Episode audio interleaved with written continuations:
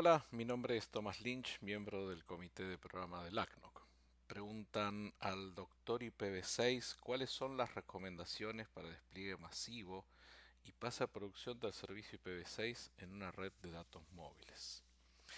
La pregunta aclara que ya se han realizado las adecuaciones y configuraciones necesarias, incluso que las pruebas han sido un éxito. Es decir, que ya tienen configurado IPv6 en todos los componentes del packet core, las capas de usuario, transporte y control, el backbone IP que conecta ese packet core a Internet u otras redes IP, sistemas de facturación, aprovisionamiento, sistemas de seguridad, ya están todos preparados para entender IPv6. También que hubo entrenamiento para los ingenieros de soporte, ingenieros de producto, eh, ingenieros de seguridad, ingenieros de escalamiento y demás. En base a, lo anterior, la recomendación general en cualquier red para IPv6 es hacer el despliegue por etapas. Las etapas lo que tienen que tener en cuenta son los requerimientos de los clientes, es decir, no tiene que haber no tiene que haber diferencia en la experiencia de usuario entre IPv4 e IPv6. Tiene que existir una coexistencia entre IPv4 e IPv6. Los servicios siempre deben estar disponibles para cualquiera de las versiones.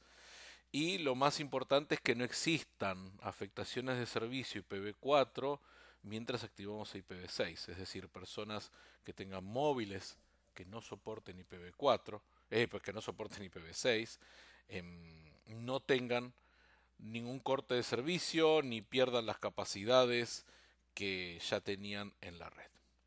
Voy a suponer que el despliegue, ya que no, lo aclara, el despliegue fue dual stack con Betters o PDP Context Dual Stack. Em, así podemos mantener comunicación con ambientes solo IPv4 y solo IPv6. O sea, al usuario final le estaremos entregando IPv4 e IPv6. ¿Cuáles serían estas etapas? Aquí el Packet Data Network Gateway o Packet Gateway es la estrella principal. Este es el nodo que asigna direcciones a los usuarios, eh, tanto IPv4 como IPv6. Esta asignación se puede realizar con un pool local configurado en, en este gateway o a través de radius, diameter o DHCP.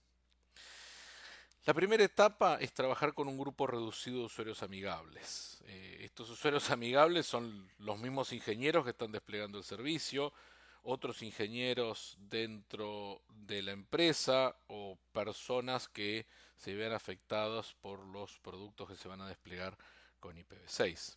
Eh, incluso podemos pedirle a usuarios no allegados a la empresa que puedan emitir una opinión técnica.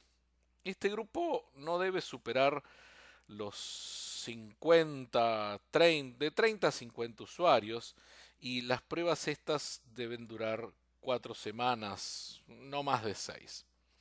Durante esta etapa lo que se busca es verificar que los elementos soporten IPv6 para la operación final, es decir, eh, el packet core, definitivamente todos sus elementos estén adecuados para IPv6, eh, monitoreo de los servicios, aprovisionamiento de los servicios, facturación, las licencias en los equipos, todas estén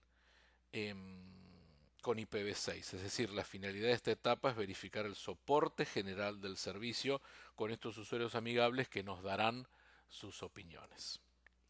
La segunda etapa recomendada es proveer IPv6 a todo un packet gateway o, si la configuración lo permite, como habíamos hablado antes de los pools locales o, a través de radius, a una cantidad mayor de usuarios, entre 10.000 y 100.000 usuarios. Todo depende obviamente del tamaño del packet, del, packet gateway. El, el objetivo de esta etapa es verificar la carga que soporta el packet gateway es decir, la cantidad de usuarios que, ah, que, asigna IPs por segundos, ancho de banda, consumo del pool IPv6, cómo afecta en sí al packet core, en CPU, memoria, y cómo afecta a todos los otros sistemas que habíamos hablado anteriormente. Em, el acceso a la red IP en IPv6, el ancho de banda, em, los sistemas de monitoreo y demás.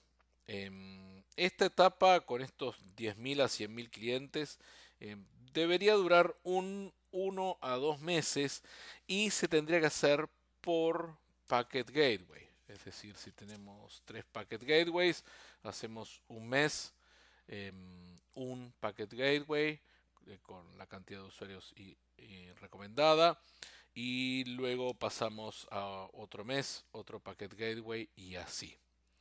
Em, es decir, verificamos las capacidades. Una vez que se verificaron que en las etapas previas que los sistemas funcionan, que los equipos em, soportan la carga masiva de usuarios, podemos empezar a, em, configurar IPv6 eh, en cantidades masivas, es decir, todo el packet, eh, el packet gateway em, y todos los packet gateways. Es decir, que resumiendo tenemos tres etapas. Una etapa con pocos usuarios, donde se utiliza para verificar que los sistemas estén adecuados, dura unas pocas semanas, 4 o 6 habíamos dicho.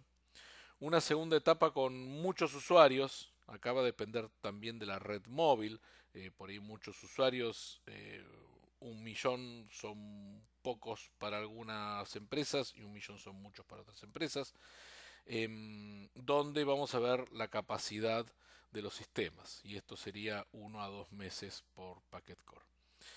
Em, luego el despliegue masivo, sí, una etapa final de despliegue masivo donde em, se recomienda un mes por packet gateway eh, donde vamos a aprender finalmente eh, el soporte de todas nuestras redes eh, y licencias. Eh, por último, me, gustaría recomendar dos libros. Uno se llama Deploying IPv6 in Broadband Access Networks de Ahmed y Deploying IPv6 en redes 3GPP de Korhonen. Este último es K-O-R-H-O-N-E-N. -E Muchas gracias y sigan preguntando al doctor IPv6. Hasta luego.